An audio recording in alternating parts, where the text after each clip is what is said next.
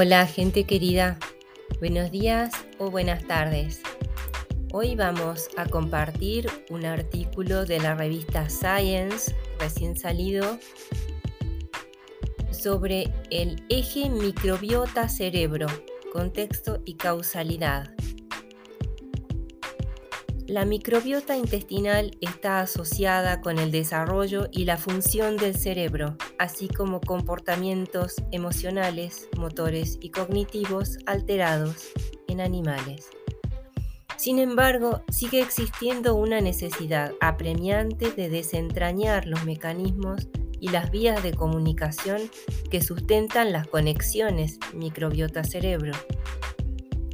Los modelos animales reduccionistas han revelado profundas contribuciones de las bacterias intestinales a la actividad y el comportamiento del cerebro.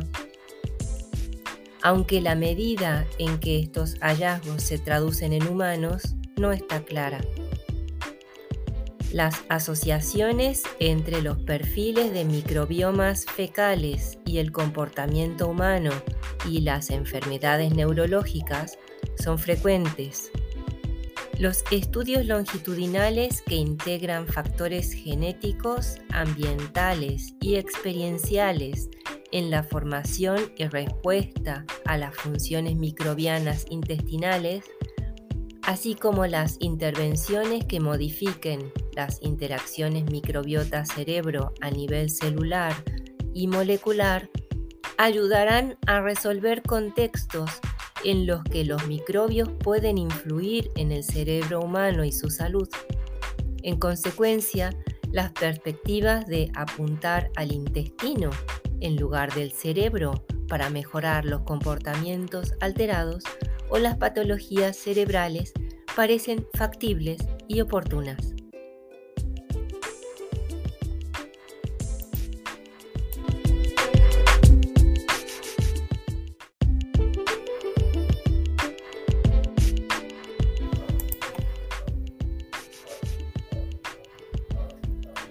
La exposición a los microbios al nacer y en los primeros años de vida da lugar a diversos ecosistemas microbianos que habitan en la piel, la cavidad oral, la cavidad vaginal y los pulmones. Y la mayoría de las bacterias asociadas con los humanos se alojan en el tracto gastrointestinal inferior el microbioma humano se ha perfilado en individuos de numerosas geografías y con diversas condiciones. Las encuestas metagenómicas permiten la reconstrucción de las vías biosintéticas bacterianas y brindan información sobre las posibles funciones del microbioma. El acoplamiento de la secuenciación del ADN con la metatranscriptómica, la metabolómica, la lipidómica y la proteómica ofrecen interesantes oportunidades para descubrir mediadores moleculares del eje microbiota intestinal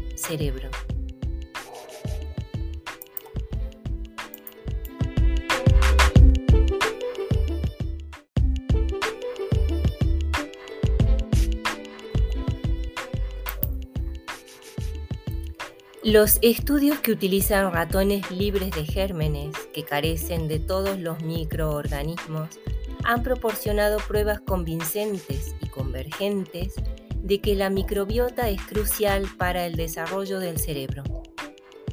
Los ratones libres de gérmenes muestran cambios en la expresión cerebral de los neurotransmisores y sus receptores, así como factores neutróficos que muestran expresión génica específica de la región y tienen una barrera hematoencefálica alterada. Incluso la neurogénesis y la neuroplasticidad del hipocampo en ratones se ven afectadas por la ausencia de una microbiota intestinal.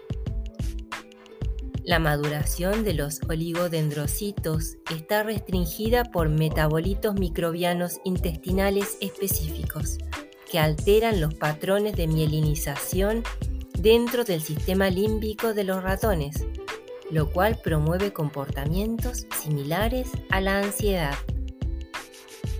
Además, los ratones libres de gérmenes o tratados con antibióticos tienen un aumento de los comportamientos de toma de riesgos, hiperactividad y alimentación, y muestran déficit de aprendizaje y memoria. En una variedad de especies animales, incluidas moscas, gusanos y peces, existe una creciente evidencia de un vínculo entre los comportamientos complejos y la composición de la microbiota intestinal. Además, las comunidades bacterianas alteradas, el tratamiento con antibióticos y los trasplantes de microbiota fecal afectan los síntomas y la patología en modelos murinos de ansiedad, depresión, trastornos del espectro autista, epilepsia, enfermedad de Parkinson, esclerosis lateral amiotrófica y enfermedad de Alzheimer.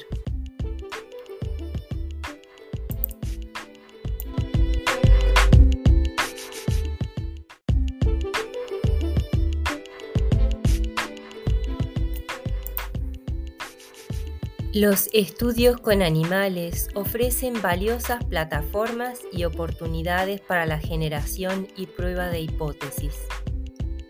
Los modelos preclínicos continúan evolucionando y mejorando su valor traslacional. Por ejemplo, el sistema inmunitario, el hígado y la microbiota de los ratones pueden humanizarse. Sin embargo, sigue siendo un desafío capturar la diversidad genética humana y las variadas influencias ambientales en modelos animales.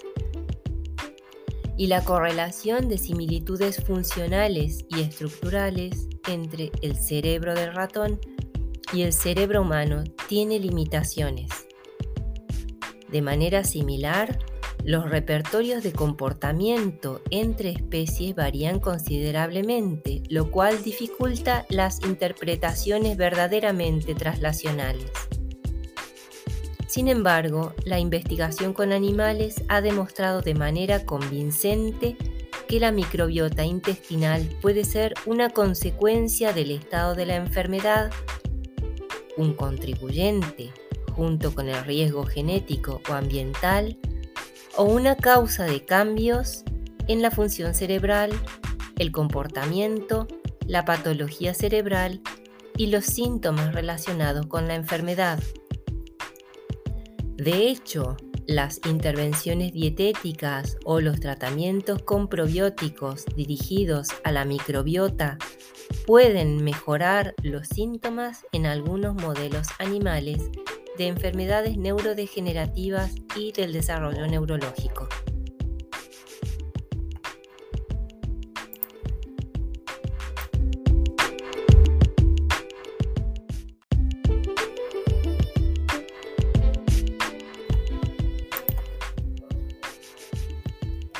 A pesar de estos avances, los estudios en humanos han quedado rezagados con respecto a la investigación en animales una pequeña cantidad de estudios de imágenes cerebrales en bebés o adultos que compararon perfiles de microbioma intestinal con escaneos de actividad cerebral y comportamientos naturalistas han producido asociaciones interesantes. Los estudios transversales han mostrado diferencias dramáticas en los microbiomas intestinales y los metabolomas de los pacientes con depresión mayor trastornos del espectro autista y enfermedad de Parkinson en comparación con los controles emparejados. Aunque la concordancia entre los estudios individuales a nivel de especies bacterianas a menudo es limitada, los metaanálisis más grandes que se agregan, perdón, que agregan varios conjuntos de datos están revelando tendencias no detectadas previamente dentro de las indicaciones de enfermedades específicas. En algunos casos, los perfiles de microbioma pueden definir subtipos de enfermedades y correlacionarse con el uso de medicamentos. La calidad de la investigación del microbioma humano está mejorando y el tamaño de las muestras está aumentando teniendo en cuenta importantes factores de confusión como la dieta. En consecuencia, los hallazgos clínicos exploratorios han demostrado que la ingestión de productos lácteos fermentados altera la actividad cerebral en regiones asociadas con la ansiedad. Los psicobióticos pueden mejorar el estado de ánimo y el efecto, estados emocionales, así como la ansiedad asociada con el síndrome del intestino irritable. La modulación de los metabolitos derivados del intestino mediante un fármaco oral, tratamientos con antibióticos o trasplantes de microbiota fecal parecen mejorar los comportamientos relacionados con los trastornos del espectro autista y los síntomas gastrointestinales en varios ensayos de investigación y abiertos. Aunque las primeras intervenciones basadas en la microbiota parecen prometedoras, se necesitan estudios bien controlados y replicados para pasar de la investigación correlativa a la validación de la modificación de la enfermedad.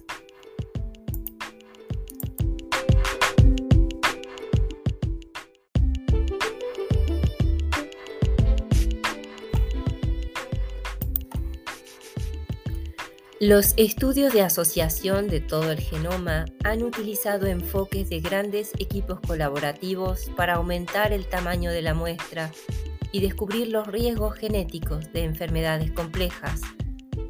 Sin embargo, el microbioma es más diverso y dinámico que el genoma humano, características que presentan distintos desafíos la complejidad de la microbiota humana en las personas que viven en diferentes lugares y entornos, su variabilidad temporal determinada por el estilo de vida y un inventario aún incompleto de bacterias asociadas a los humanos, plantean barreras para comprender sus efectos causales en los resultados humanos.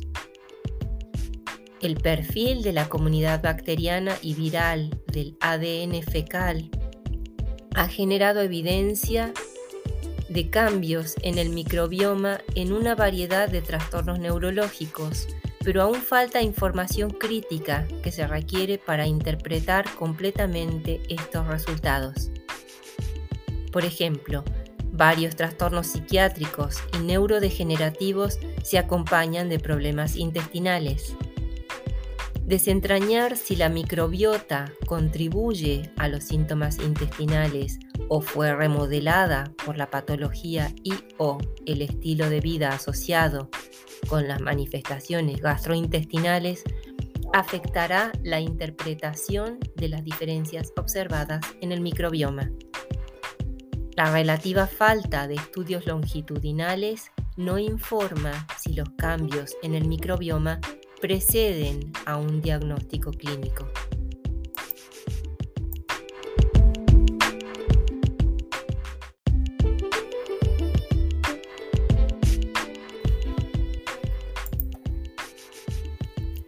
La mayoría de las cohortes comparan los controles de la comunidad con los pacientes y no captan los efectos de los entornos y las dietas compartidos en la microbiota que se pueden evaluar mediante el análisis de los controles del hogar y o les hermanes. La recopilación de información genética como alelos de riesgo conocidos asociados con trastornos neuropsiquiátricos o neurodegenerativos permitiría análisis más refinados sobre el nivel de contribución de la microbiota intestinal a los impactos de las interacciones entre genes y medio ambiente.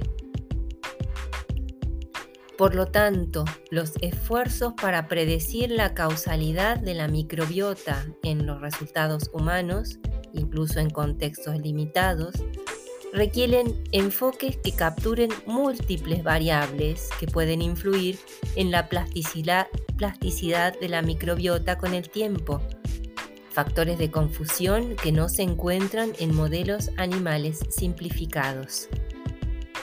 Un aspecto clave de la investigación del eje microbioma-cerebro es su naturaleza interdisciplinaria y se necesita experiencia variada para desentrañar los efectos complejos en los resultados neurológicos o conductuales humanos.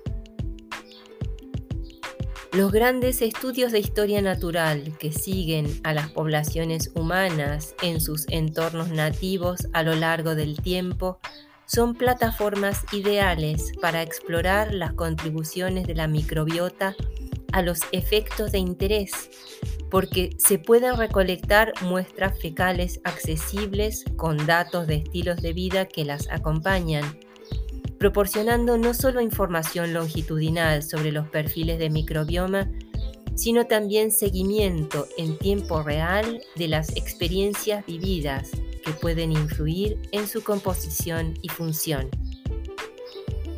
En particular, estas experiencias incluyen cambios ambientales, así como factores estresantes emocionales, factores estresantes físicos, ritmos circadianos, lesiones, infecciones y diagnóstico de enfermedades neurológicas, por ejemplo, retroalimentación potencial de cerebro a cuerpo. De manera similar a los estudios de historia natural, las cohortes de nacimiento son poderosas para estudiar ciertas condiciones que se manifiestan temprano en la vida, como los trastornos del espectro autista. Este enfoque permite la elaboración de perfiles de microbioma en poblaciones de alto riesgo y puede comenzar durante el embarazo. Y si se espera que la enfermedad se diagnostique de 3 a 5 años después del nacimiento. Las evaluaciones de microbiomas en cohortes de nacimiento pueden combinarse con pruebas genéticas, perfiles metabólicos e información sobre dieta y estilo de vida. La correlación longitudinal de biomarcadores sanguíneos o urinarios, perfiles inmunitarios y productos microbianos con criterios de valoración conductuales o neurobiológicos proporcionará información sobre los mecanismos celulares y moleculares que pueden mediar en las interacciones intestino-cerebro.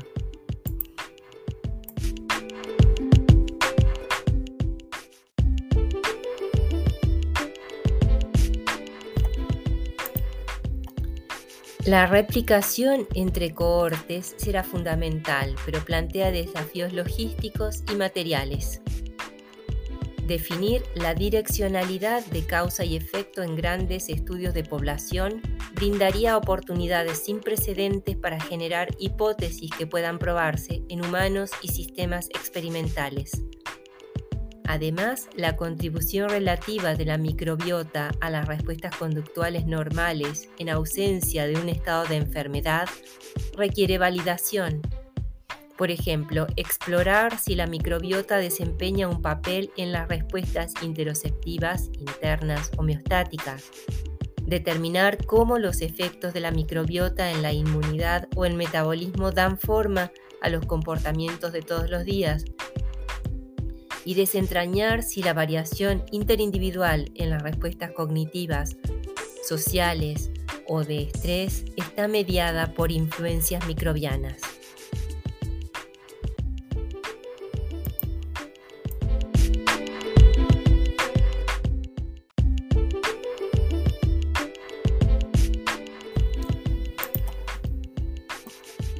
En particular, es concebible que las influencias de las bacterias intestinales en las condiciones humanas no sean causales, fuera de ciertos tipos de infecciones.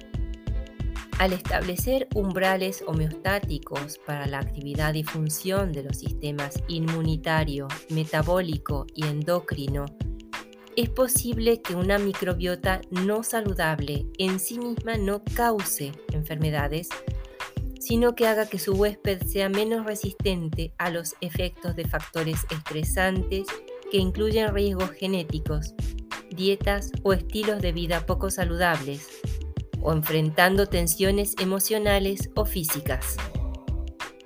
Esta idea de etiologías combinatorias, en las cuales la microbiota representa un componente de una enfermedad compleja, está respaldada por observaciones seminales de que los ratones que albergan riesgos genéticos o ambientales específicos para la esclerosis lateral amiotrófica, los trastornos del espectro autista y la enfermedad de Parkinson muestran síntomas variables según la composición de su microbioma.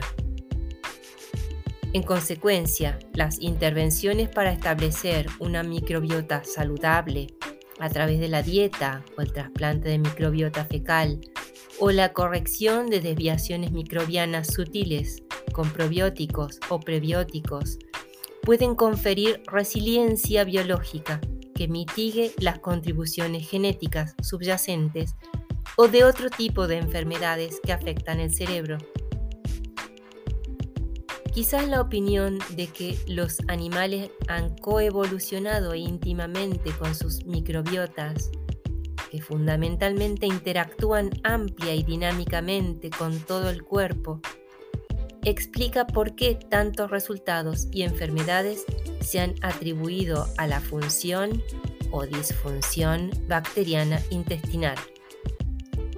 La robustez se logra mediante la superposición y las funciones complementarias de una microbiota compleja y el agotamiento o los cambios en la diversidad microbiana pueden erosionar la resiliencia ante un factor estresante, lo cual aumenta el riesgo de enfermedades.